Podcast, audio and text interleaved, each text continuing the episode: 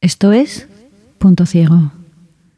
El contenido sensible de este programa puede ofender a algunas personas. Este podcast no está recomendado para menores de 14 años.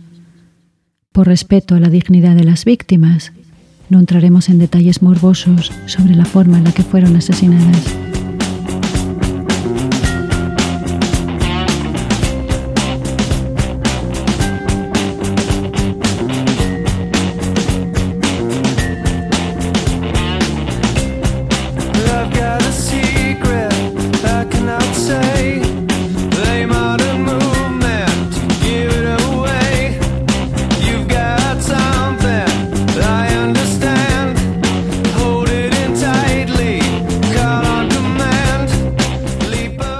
Stevie Branch, Michael Moore y Christopher Byers compartían esa clase de amistad que solo se tiene a los ocho años, profunda, desinteresada, basada en gustos comunes, pero sobre todo en la lealtad y las risas.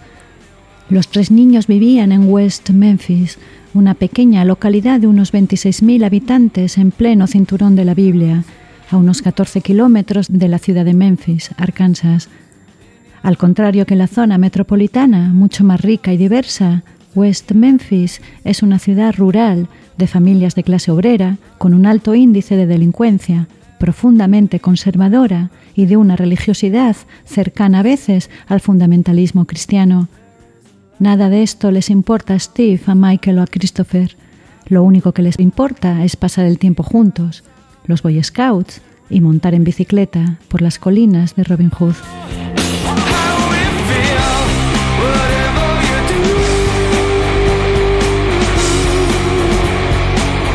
El 5 de mayo de 1993, en torno a las seis y media de la tarde, varios vecinos ven a los niños pasar con sus bicis mientras el padrastro de Stevie, Terry Hobbs, llama a su hijo a voces. A las 7 de la tarde, John Mark Byers, el padre adoptivo de Christopher, asustado cuando su hijo no aparece a la hora de la cena, llama a la policía para denunciar su desaparición. Michael y Stevie tampoco aparecen por ninguna parte.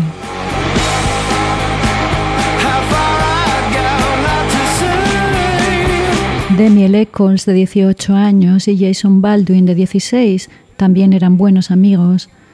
Ambos habían dejado el instituto antes de graduarse, a pesar de que Baldwin era un buen estudiante al que se le había recomendado estudiar diseño gráfico y de que Eccles destacara por su talento literario. Marginados entre los marginados, los servicios sociales habían entrado y salido de la vida de Eccles desde que era pequeño. Les unía su pasión por el heavy, su grupo favorito era Metallica, y los libros de Stephen King. En un sitio como West Memphis, eso los colocaba directamente en el centro de todas las miradas y rumores, especialmente a Damiel Eccles. Los dos tenían también antecedentes. Eccles había sido denunciado por robar en tiendas y Baldwin por vandalismo. El agente de la condicional de menores de Eccles, Jerry Driver, estaba tan seguro de que el adolescente era el líder de una secta satánica que había logrado ingresarle en un psiquiátrico durante un tiempo. Pero en 1993, Eccles parecía que al fin estaba encarrilando su vida. Vivía con su novia y esperaba su primer hijo.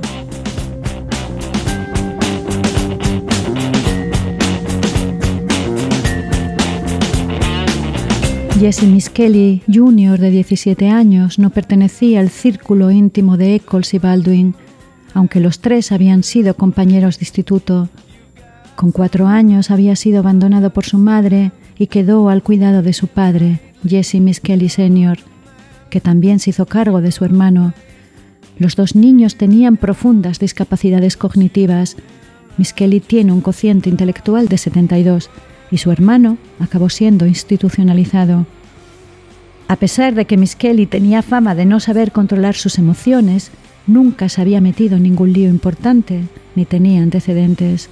Cuando el 6 de mayo los cuerpos sin vida de Michael, Stevie y Christopher aparecen en un arroyo en las colinas de Robin Hood, un tsunami de incompetencia policial, de histeria social, de fundamentalismo religioso, sensacionalismo y prejuicios arrasará las vidas de Eccles, Baldwin y Miss Kelly, que lucharán incansablemente durante más de 18 años por demostrar su inocencia, sostenidos por un apoyo popular que los ha llegado a convertir en verdaderos iconos culturales, mientras el verdadero asesino de los niños sigue impune.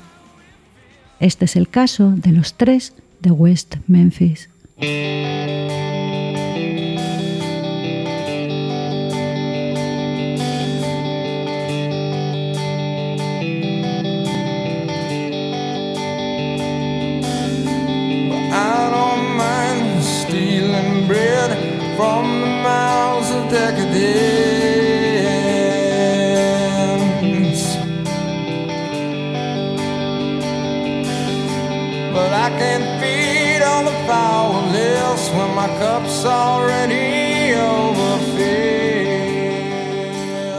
La misma noche de la desaparición de los tres niños, las familias y los vecinos, acompañados por una pequeña dotación policial, salen a buscar a los pequeños por las colinas de Robin Hood, pero no encuentran rastro de ellos.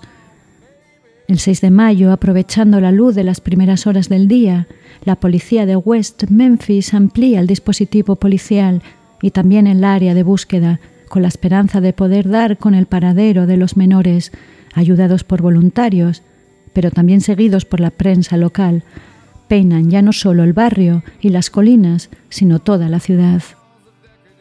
A menos de un kilómetro de las colinas, en el restaurante Mr. Boyangles, los empleados todavía comentan nerviosos la extraña situación que la mañana anterior se había vivido en el restaurante, cuando un hombre afroamericano ensangrentado y desorientado se había encerrado en el baño de mujeres, cuando la oficial de policía, Regina Mix, acude a la llamada del gerente, el hombre ya se ha ido y Mix no cree necesario siquiera entrar en el restaurante para interrogar a los testigos. Al conocer la desaparición de los tres niños, el incidente cobra una nueva luz a ojos de los empleados del Mr. Boyangles.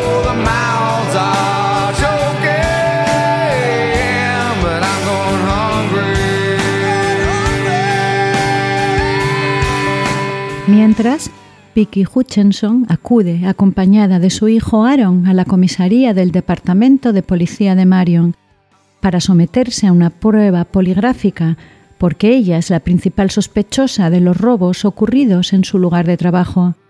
El detective Don Bray, encargado del polígrafo, charla con el pequeño Aaron cuando éste le dice que sabe dónde están los niños perdidos.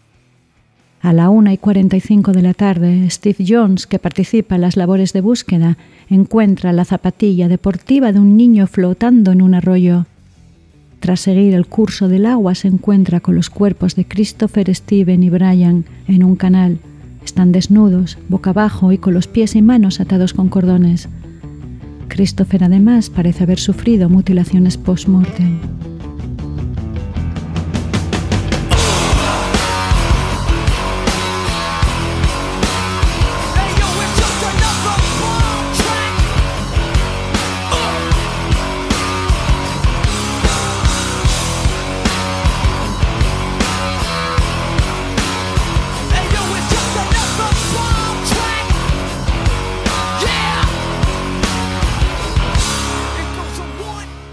El descubrimiento de los tres cuerpos causa una auténtica conmoción en la comunidad.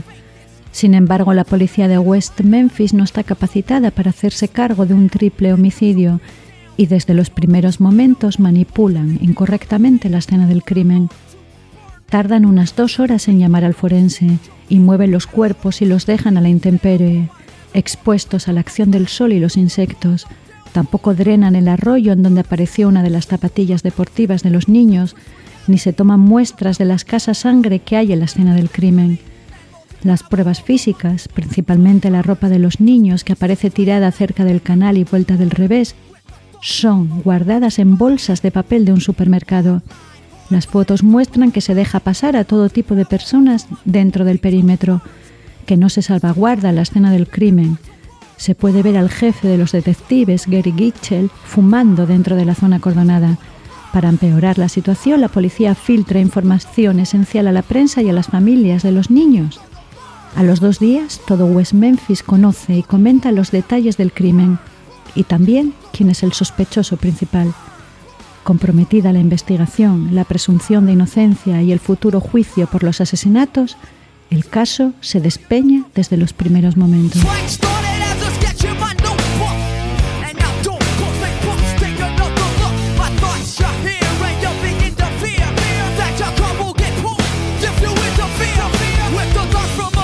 Nada más descubrirse los cuerpos de los niños, Jerry Driver y el oficial James Sudbury comienzan a especular sobre las connotaciones satánicas de los asesinatos.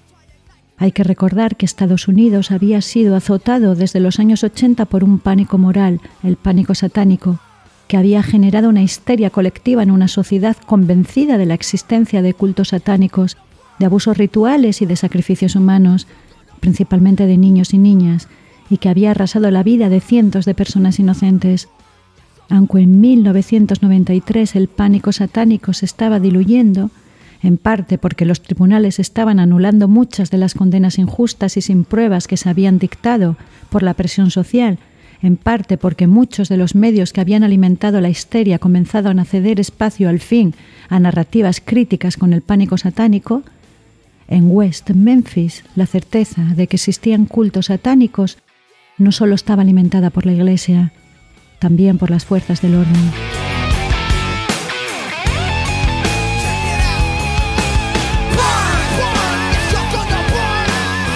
Pero Driver y Sudbury van mucho más allá en sus especulaciones y en un momento dado, Driver apunta, sin más pruebas que su propia animadversión personal y pública, que el asesino de los niños es Damiel Eccles. Desde ese momento las fuerzas del orden se niegan a contemplar otras teorías o líneas de investigación y harán lo que sea para demostrar la culpabilidad del adolescente.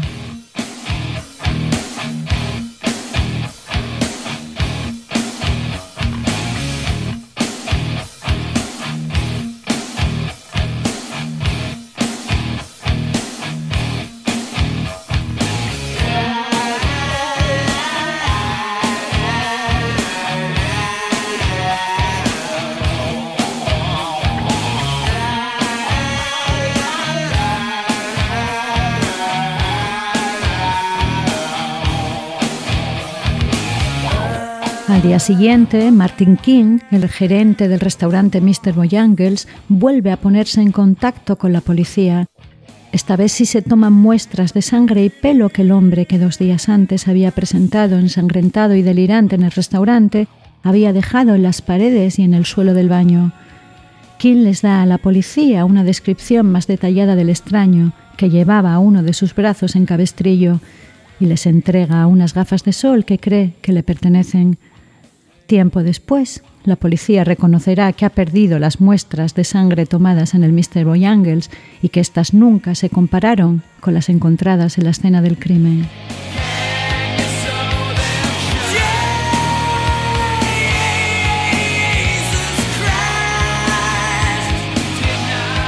Don Bray, el encargado de investigar las acusaciones contra Vicky Hutchinson, intrigado al saber que los cuerpos de los tres niños se encontraron cerca de donde le había dicho Aaron, el hijo de Vicky, se vuelve a entrevistar con el niño, que afirma que ha sido testigo de los asesinatos y que los responsables son un grupo de satanistas en moto que hablan español. La policía filtra la declaración de Aaron a la prensa local y la histeria se desata en West Memphis.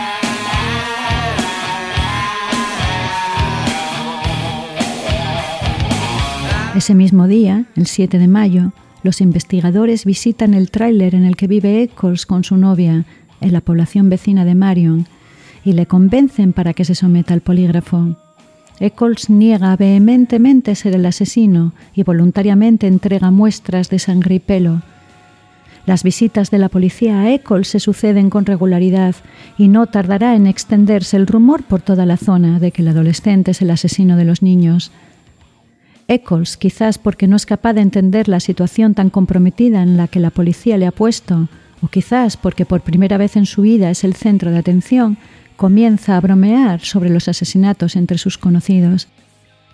El 10 de mayo, en una conversación informal con el detective Brian Rich, el mismo que confesará después haber perdido las muestras de sangre tomadas en el Mr. Bojangles, Eccles menciona que uno de los niños ha sufrido mutilaciones.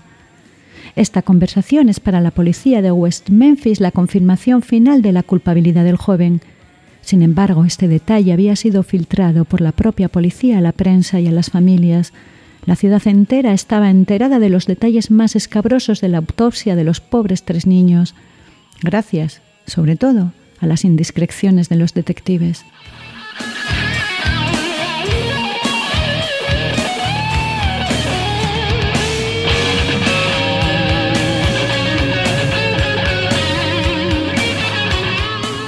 La presión para que la policía resuelva el caso lo antes posible se incrementa cuando el caso aparece en el programa America Most Wanted y se gana la atención de todo el país. En el programa se insinúa que los niños han sufrido mutilaciones sexuales de carácter satanista. Entonces las líneas de la policía se colapsan por las llamadas de vecinos, videntes y todo tipo de chiflados convencidos de que una secta satánica opera en los bosques de Robin Hood.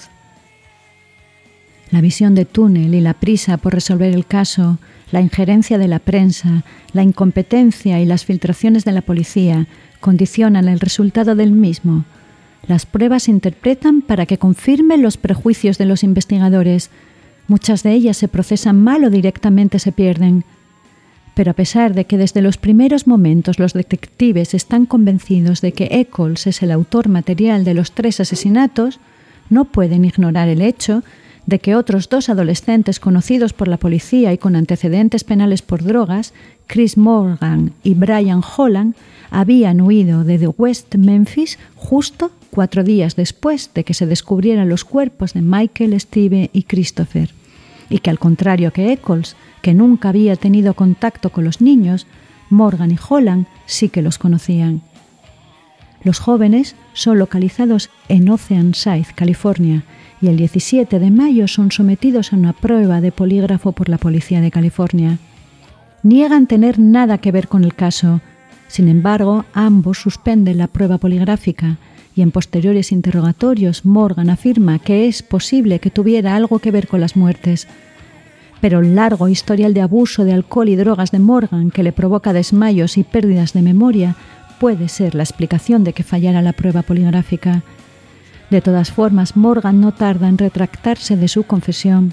La policía de Oceanside toma muestras de sangre y orina de Holland y Morgan y las envía a Arkansas.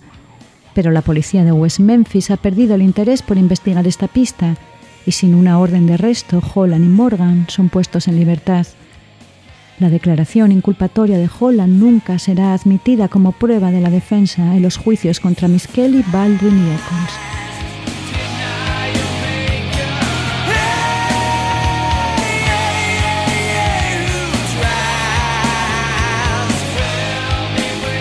Descartada esta línea de investigación y descartada también por los investigadores la posibilidad de que el asesino de los niños fuera uno de sus progenitores, las estadísticas muestran que más del 50% de los asesinatos de menores lo son a manos de sus padres o madres, y esta cifra se incrementa hasta el 61% si los niños son menores de 5 años.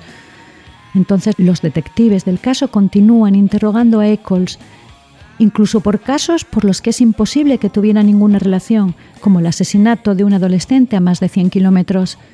La presión es tan intensa y pública que en West Memphis se da por descartado que Eccles es el asesino. Pero tras casi un mes de investigación, ninguna prueba justifica el arresto de Eccles. Será una mujer, Vicky Hutchinson, la que conseguirá llevar a Eccles al corredor de la muerte, y sus mentiras también destrozarán la vida de Baldwin y Miss.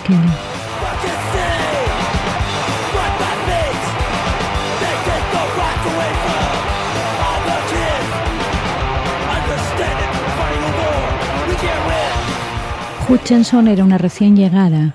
Había huido de Fayetteville después de que se la acusara por firmar cheques sin fondo, haciendo creer a su antiguo jefe y a sus vecinos que padecía un tumor cerebral terminal, con la esperanza de que así se retiraran los cargos contra ella. Pero no tarda en volver a meterse el líos en su nuevo hogar y en mayo de 1993 es la principal sospechosa de los robos en su nuevo puesto de trabajo. Consciente, como todo el mundo en la zona, de que la policía está convencida de que Daniel Eccles es el asesino de Steve, Michael y Christopher, Piensa que si ayuda a la policía a detener a Eccles, no solo puede librarse de las acusaciones por robo, sino que también puede reclamar la recompensa de 30.000 dólares.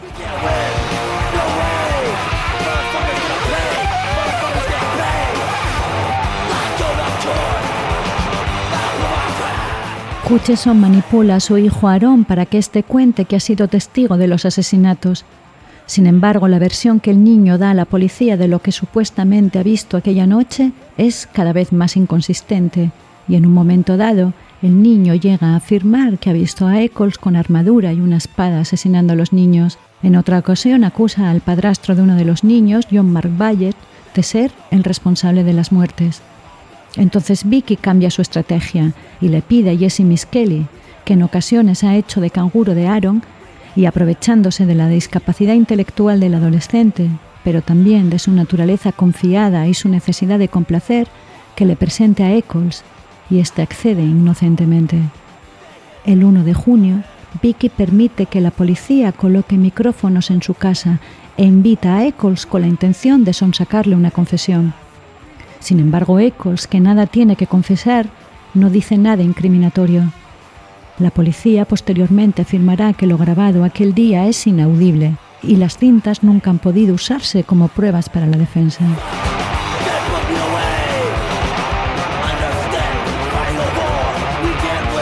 Sin dejar amilanarse por este fracaso, al día siguiente, el 2 de junio, Hutchinson le cuenta a la policía que dos semanas después de los asesinatos, ella, Eccles y Miss Kelly habían acudido a un encuentro de magia Wiccan en Turrell, Arkansas, y que en un momento dado, Eccles, totalmente ebrio, había presumido de ser el asesino de los niños.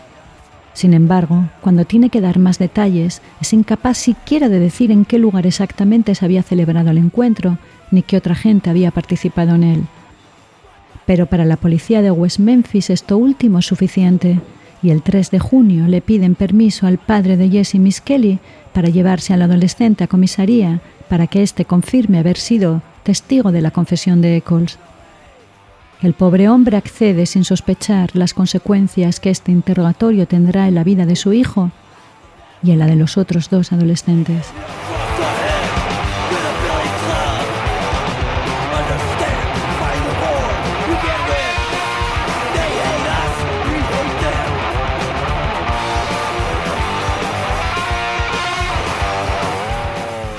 La policía de West Memphis somete a Miss Kelly a un interrogatorio durísimo de 12 horas y lo hace además sin la presencia de su padre. Miss Kelly es menor de edad y no puede ser interrogado si no es en la presencia de sus padres o tutores. A pesar de haber estado tanto tiempo bajo custodia, solo se graban 46 minutos del interrogatorio, principalmente la parte final. Resulta imposible saber exactamente qué es lo que sucedió en aquella sala durante la mayor parte del tiempo, si hubo algún tipo de amenaza o violencia contra Miss Kelly. El metraje grabado sí que muestra un bate de béisbol apoyado contra una de las paredes de la sala de interrogatorios y a un Miss Kelly sumiso que es guiado en sus respuestas por los dos detectives, Gitchell y Rich, hasta conseguir lo que ambos llevan casi un mes buscando, un testimonio incriminatorio contra Damiel Eccles. Pero en su declaración final, Miss Kelly también se inculpa a él mismo y a Jason Baldwin del crimen. Miss Kelly es arrestado inmediatamente y en ese mismo día la policía también detiene a Baldwin y a Eccles. La policía tiene al fin lo que quiere, una solución rápida y satisfactoria de un crimen terrible. Y las familias de los niños y todo West Memphis pueden respirar aliviados, sabiendo que los monstruos por fin han sido vencidos.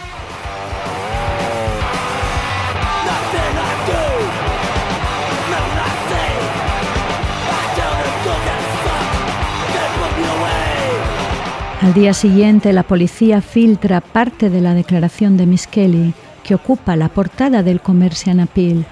Esta última e interesada versión de los hechos condiciona de manera irreversible la visión del caso en la opinión pública, incluida la de los futuros miembros del jurado de los dos juicios por el asesinato de los tres niños.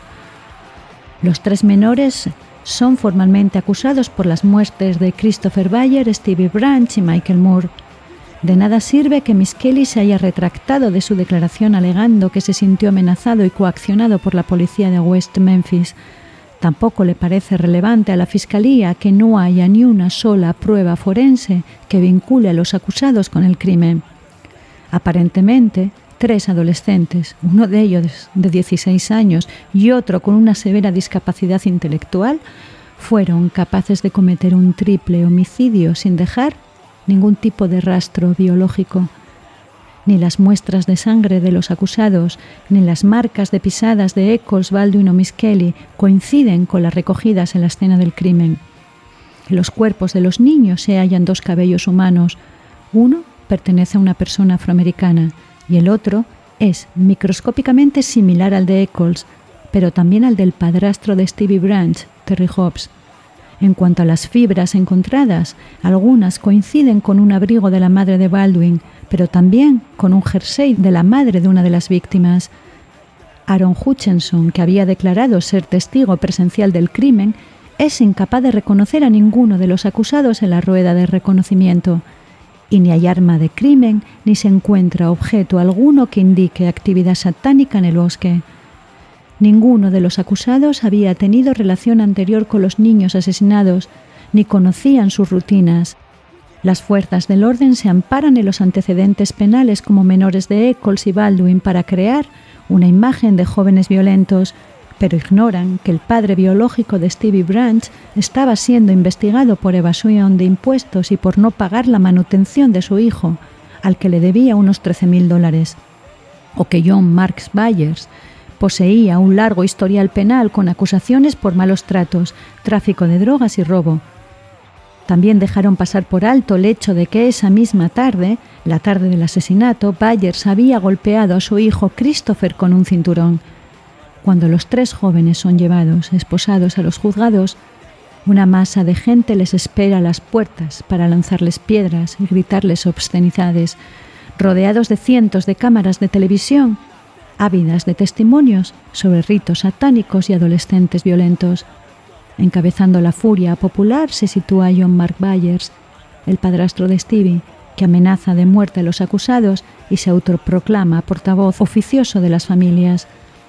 En un momento dado, Byers afirma que Eccles guarda debajo de su cama un frasco de cristal con las partes mutiladas del cuerpo de su hijo. Cuando se le pregunta de dónde ha sacado esta información, dice que de la radio de la policía.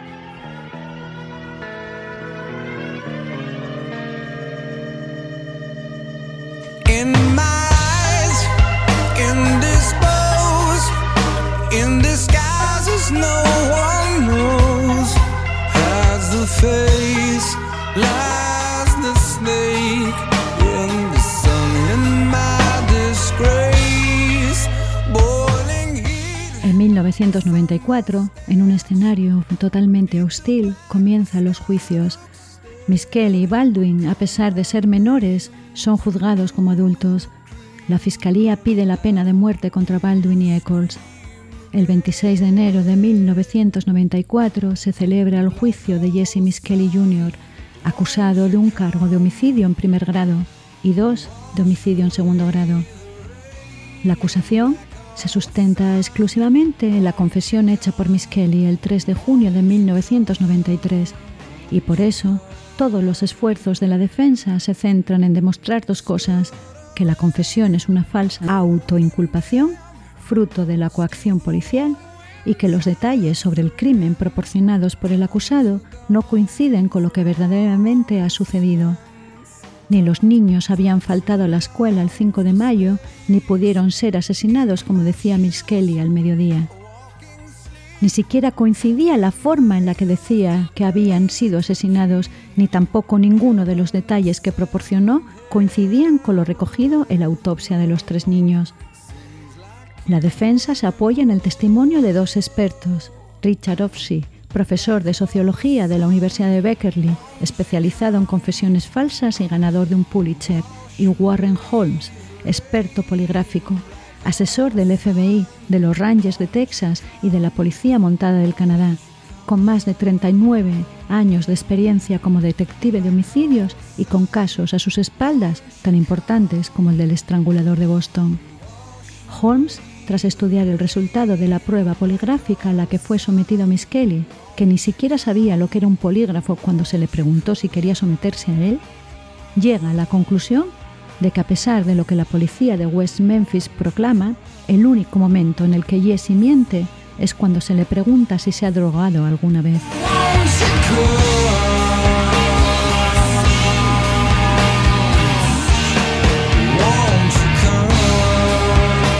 Owsi analiza los 46 minutos grabados de la declaración de Miss Kelly para concluir que la confesión es falsa y fruto de la coacción policial. Ambos expertos no cobran nada por su trabajo. A se le una parte de los gastos del viaje a Arkansas. Holmes se paga el viaje de su propio bolsillo. Sin embargo, el juez del caso no permite que los dos expertos puedan dar testimonio completo y contar al jurado el resultado de sus investigaciones. A Opsis no se le permite decir bajo juramento que, en su opinión, la confesión de Miss Kelly ha sido obtenida bajo coacción. Y a Holmes no se le permite enseñar al jurado el resultado de la prueba poligráfica, así que solo se le puede interrogar sobre técnicas de interrogatorio. El 5 de febrero de 1994, Jesse Loy Miss Kelly Jr. es condenado a cadena perpetua por homicidio en primer grado y a 20 años por cada cargo de homicidio en segundo grado. Todo está listo para el plato fuerte, el juicio contra Baldwin y Eccles. Sin embargo, la acusación se encuentra en verdaderos apuros. Si Miss Kelly no declara en el juicio contra Eccles y Baldwin, no tienen caso. Y Miss Kelly ha dejado claro que no piensa sentarse en el estrado de los testigos. Pero la Fiscalía no está dispuesta a aceptar una negativa.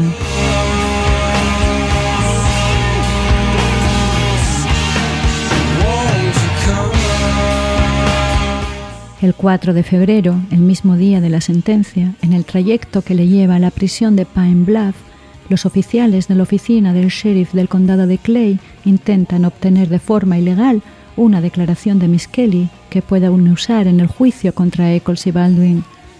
El 15 de febrero, el abogado de Miss Kelly comunica oficialmente a los fiscales la negativa de su defendido a declarar contra los otros dos acusados.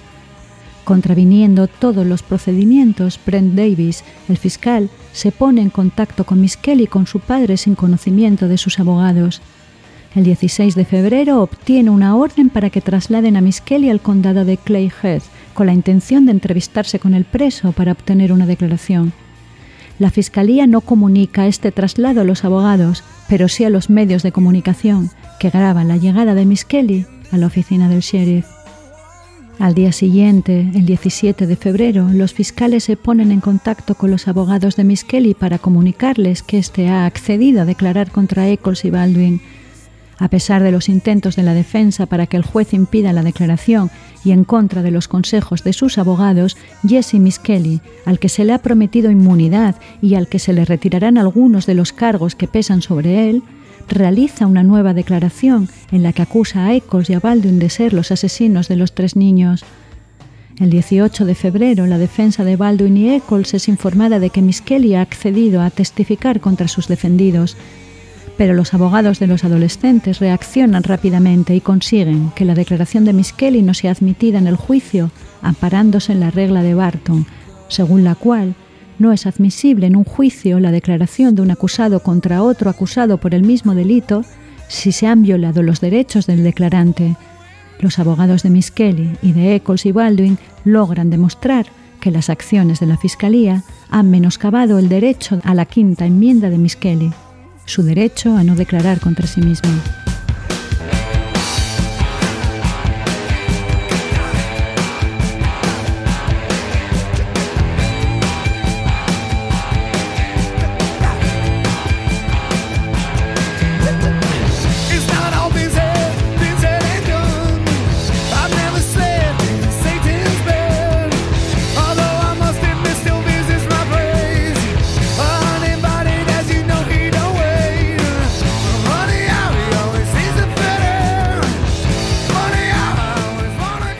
El 28 de febrero, Eccles y Baldwin se sientan en el banquillo acusados de tres cargos capitales por las muertes de Stevie Branch, Michael Moore y Christopher Byers, y se enfrentan a la pena de muerte.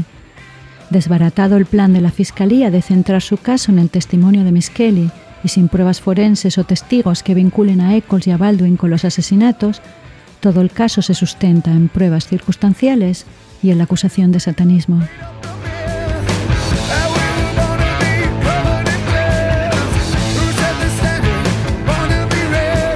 Los testigos principales de la fiscalía son dos niñas pequeñas que dicen haber escuchado a Eccles presumir de los asesinatos durante un partido de béisbol y el compañero de celda de Eccles que se retracta enseguida de su declaración y sobre todo Dale Griffins, autodenominado experto en satanismo, graduado en la Universidad de Columbia Pacific, una universidad que carece además de acreditación oficial. La Fiscalía presenta al jurado como pruebas irrefutables de culto satánico las camisetas de Metallica de Baldwin, las letras de las canciones de algunos de los grupos favoritos de los chicos, como Pink Floyd o la Blue Oyster Cult Band, y los libros de Stephen King, que suele leer habitualmente Eccles.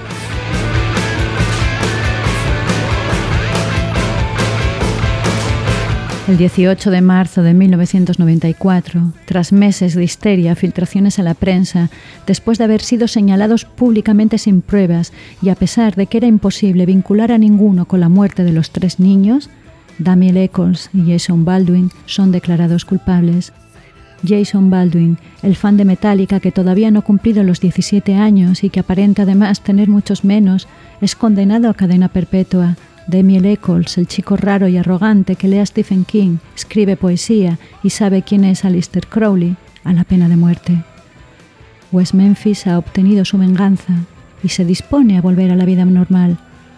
Pero una ola de solidaridad popular con los tres condenados no dejará que el caso quede olvidado hasta que no se haga justicia.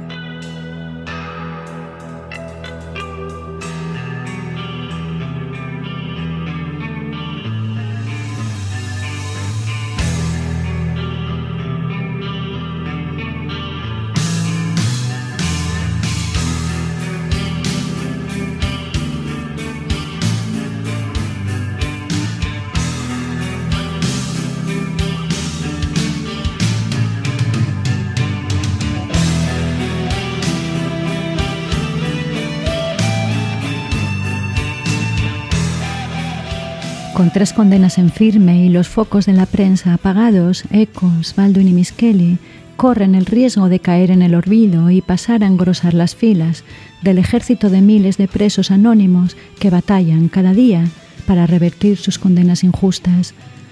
Culpables sobre el papel de un crimen terrible, el asesinato atroz de tres niños de ocho años, les hubiera resultado muy complicado ganarse la atención de cualquiera que no hubiese estado atento al caso desde el principio. Pero dos cineastas, Joe Berlinger y Bruce Sofosky, con experiencia en documentar juicios y por encargo de la HBO, viajan hasta West Memphis y durante diez meses, desde el arresto de Eccles, Miss y Baldwin hasta su posterior condena, graban un extenso documental con declaraciones de todas las partes implicadas, las familias de los niños asesinados, las fuerzas del orden, los abogados y las familias de los acusados, y también documentan los dos juicios. Y entonces ocurre otro hecho inesperado. El grupo Metallica accede, por primera vez, a que su música sea utilizada en una película. La película, Paradise Lost, que tendrá dos continuaciones con las novedades del caso, Revelations y Purgatory, se convierte en todo un fenómeno social y dispara la solidaridad hacia los tres jóvenes, que serán conocidos desde ese momento como los tres de West Memphis.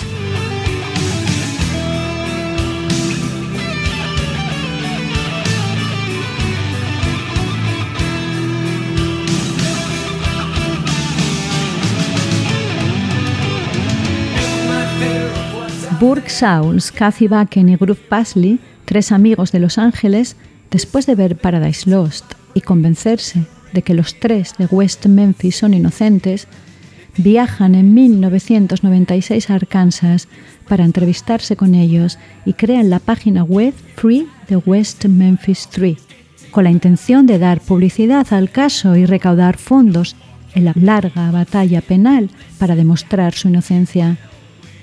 Pero conseguir que el sistema admita que se ha equivocado es una labor casi imposible, larga y extremadamente cara, es muy complicado que las fuerzas del orden y las judiciales admitan que han cometido un error o que se han saltado los procedimientos debidos.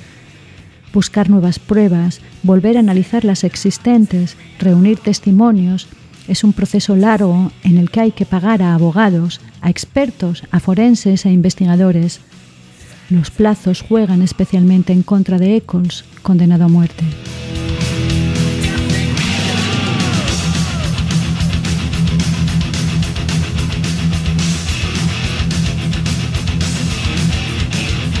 Gracias al empuje de Paradise Lost y de la web, el caso nunca llega a perder relevancia y va sumando apoyos populares, pero también de gente famosa.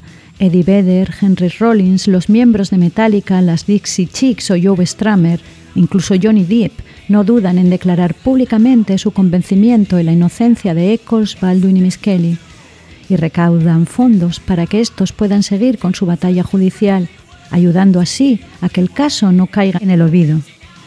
Por otra parte, los abogados mantienen una intensa actividad jurídica. Las primeras apelaciones son rechazadas por David Barnett, el mismo juez que presidió los juicios y condenó a Miss Kelly Baldwin y Eccles. A pesar de las trabas del sistema judicial, los abogados van demostrando las inconsistencias, las irregularidades y las negligencias que rodearon el caso desde el principio, que las autopsias iniciales no detectaron marcas de mordeduras en el cuerpo de Byers, marcas que no coinciden con las dentaduras de ninguno de los condenados, que las supuestas mutilaciones a las que fue sometido Byers no fueron otra cosa que la acción depredadora post-mortem de un animal, que la casi ausencia de sangre en la escena del crimen hace sospechar que éste no se cometió en el lugar en el que aparecieron los cuerpos, o la negativa de la policía a considerar otras líneas de investigación, como la del hombre misterioso del restaurante Mr. Boyangles, o que uno de los progenitores de los niños estuviera involucrado en su muerte.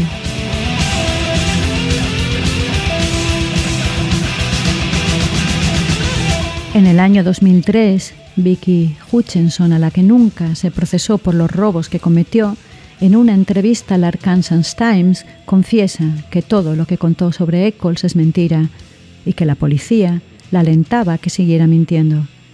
En el año 2007 se analiza el ADN encontrado en la escena del crimen y se demuestra que no coincide con la de los condenados. En el año 2008 sale a la luz que uno de los miembros del jurado en el juicio contra Eccles y Baldwin, Kent Arnold, había consultado con un abogado antes del comienzo de las deliberaciones y que había hablado al resto de los jurados sobre cuestiones que no habían sido admitidas en el juicio, sobre todo de la declaración de Miss Kelly contra los acusados. Daniel Stidham, el que fuera abogado de Miss Kelly, declara bajo juramento que el juez David Barnett se comunicó con miembros del jurado fuera de la sala y sin la presencia de la Fiscalía y los abogados defensores, algo que está terminantemente prohibido.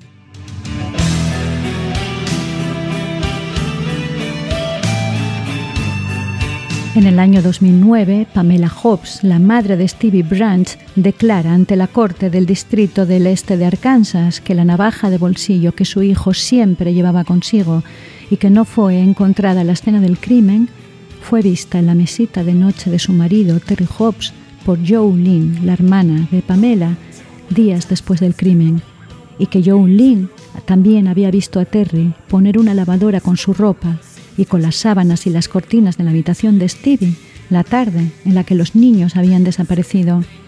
Además, uno de los cabellos encontrados en el cuerpo del niño era consistente con los de Terry Hobbs.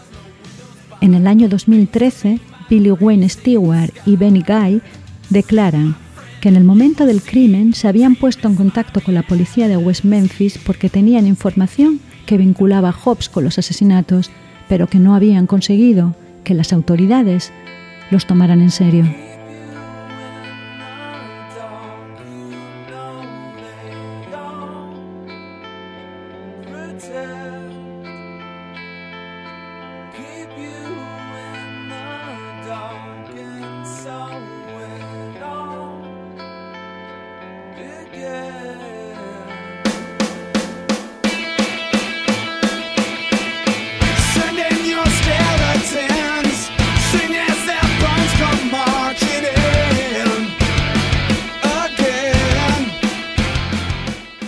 Octubre del año 2007, a la luz de las nuevas pruebas de ADN, se solicita que se repita el juicio contra Eccles y Baldwin.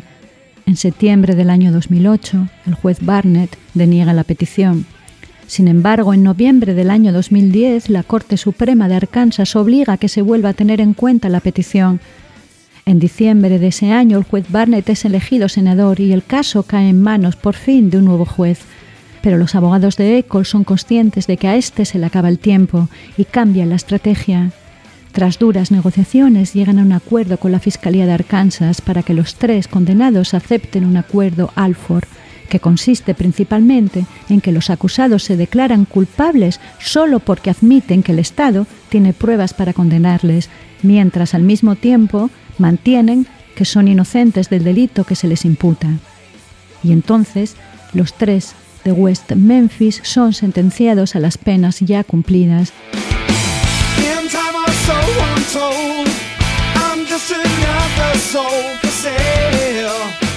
En un principio, Jason Baldwin se niega a aceptar ninguna salida que no pase porque quede clara su inocencia, pero finalmente acepta el acuerdo, consciente de que a Eccles se está jugando la vida.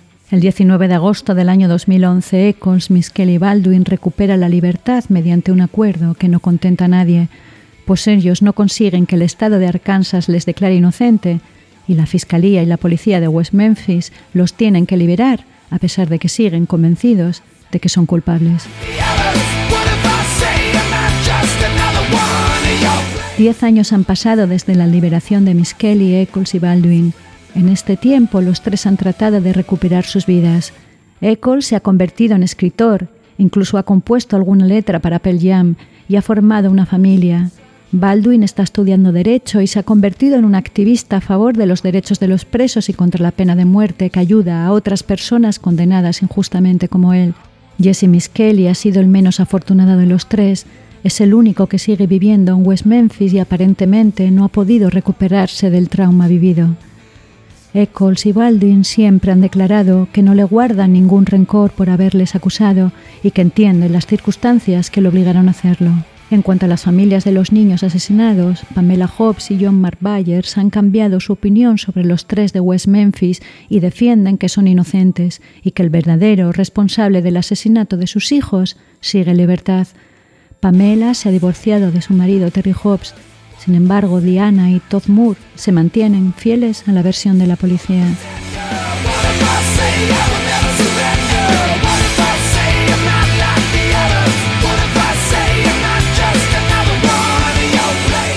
A pesar de haber recuperado la libertad, Eccles, Baldwin y Miss Kelly no han conseguido todavía limpiar sus nombres, pues nunca han sido declarados inocentes y nadie ha querido asumir la responsabilidad de lo que les ha sucedido. Los abogados de Eccles, tras años exigiendo a la policía de West Memphis que les permita volver a analizar el ADN de las pruebas del caso, especialmente el de los cordones utilizados para atar a los niños, en diciembre del año 2021 por fin han podido tener acceso a esas pruebas, a pesar del intento de la policía por evitarlo, que incluso llegó a afirmar que las pruebas habían sido destruidas en un incendio.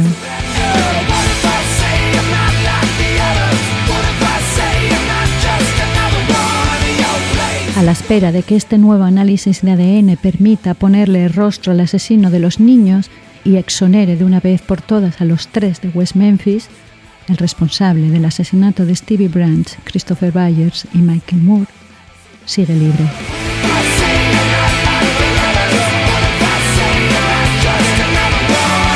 La caza de brujas a la que fueron sometidos los tres de West Memphis fue una parodia de justicia.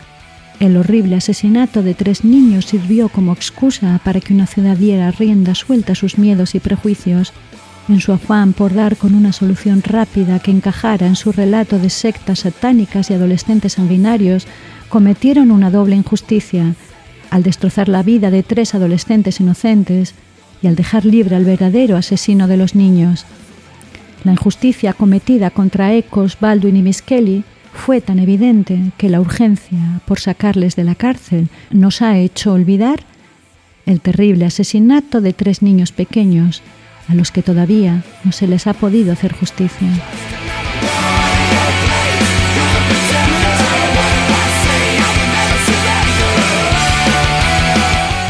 Este podcast está dedicado a Stevie, a Christopher y a Michael, y también a Damien, a Jason y a Jesse.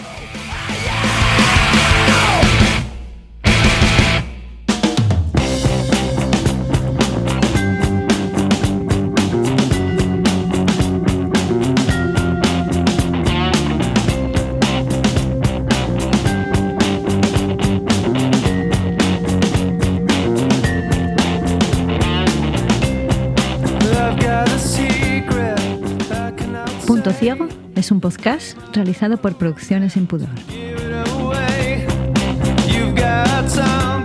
Guión y locución de Silvia Cosío. Selección musical de Siandro Fernández.